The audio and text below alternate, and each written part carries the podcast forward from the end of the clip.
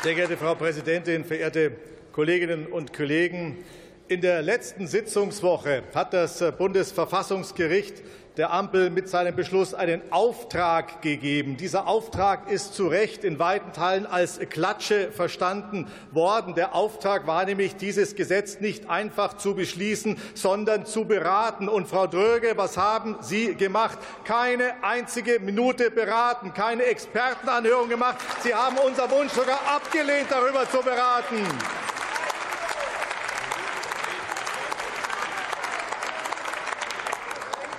Das ist nicht nur eine Missachtung des Parlaments und des Bundesverfassungsgerichts, das ist vor allem eine Respektlosigkeit gegenüber allen Bürgerinnen und Bürgern, die einen Anspruch darauf haben, dass hier ordentlich beraten wird.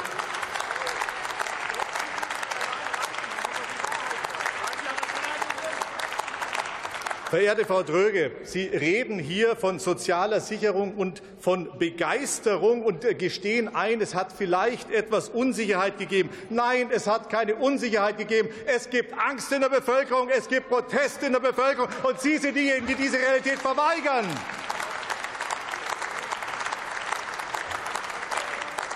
Auf unsere Anfrage hin konnten Sie ja nicht mal sagen, was dieser Heizhammer an CO2-Einsparungen bringt. Jetzt tauchen gestern Abend auf einmal Schätzungen auf, die Sie anscheinend nicht in der Lage sind, richtig zu interpretieren. Drei unterschiedliche Szenarien werden jetzt plötzlich dargestellt. Im schlechtesten Fall übrigens gibt es fast keine CO2-Einsparung. Deswegen habe ich Verständnis, dass Sie sich auf den mittleren anderen Fall beziehen wollen in Ihrer Prognose. Aber ich sage Ihnen, dieser mittlere Fall Ihrer Prognose, der schafft im Durchschnitt 5 Millionen Tonnen CO2-Einsparung. Zum Vergleich, das Abschalten der drei Kernkraftwerke schafft zusätzliche 15 Millionen Tonnen. Das ist Ihre Bilanz bei der CO2-Einsparung.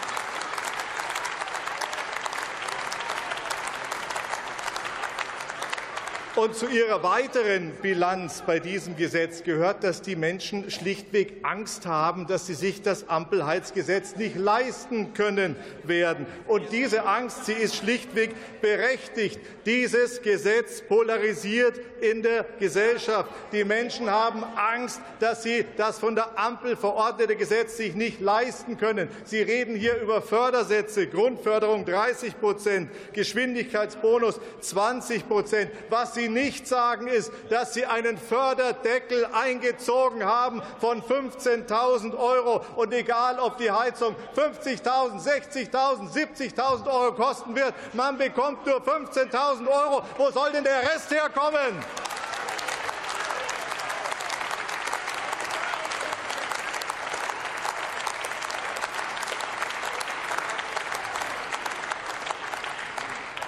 Und da reden Sie von einer sozialen Komponente. Nein, dieses Gesetz macht die Menschen arm. Das ist die Wahrheit bei Ihrer Förderung. Und ich sage Ihnen,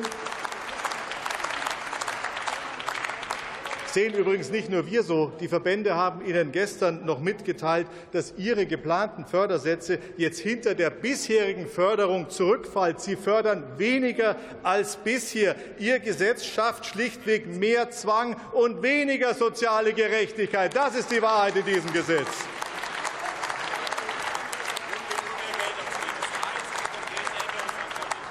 Ja, ich, wissen Sie, ich finde es eigentlich ein bisschen schäbig, dass Sie es anders versuchen darzustellen, als es drinsteht. Sie reden davon, Sie reden davon, dass Sie gerade die kleinen Einkommen besonders fördern. Diese kleinen Einkommen, das sind Menschen, die nach Ihrem Gesetz weniger als 40.000 Euro im Jahr brutto verdienen. 40.000 Euro heißt weniger als 2.500 Euro im Monat netto, egal ob einer allein oder eine Familie. Und jetzt erklären Sie mir mal, wie man mit weniger als 2.500 Euro im Monat 30, 40, 50.000 Euro für ihre Heizung ausgeben soll.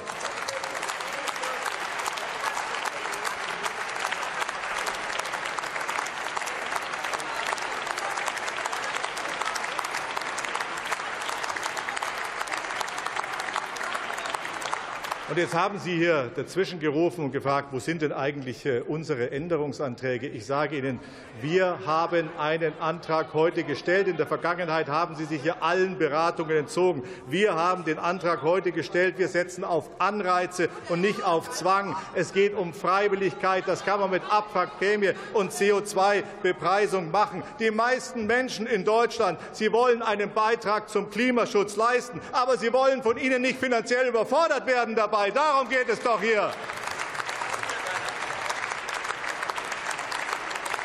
So. Dieses Heizgesetz ist der Gipfel der Respektlosigkeit gegenüber Bürgerinnen und Bürgern. Und deswegen geht es nicht darum, wie man es verändern kann. Es geht darum, dass es wieder abgeschafft werden muss. Und das ist unser Beitrag dazu. Herzlichen Dank.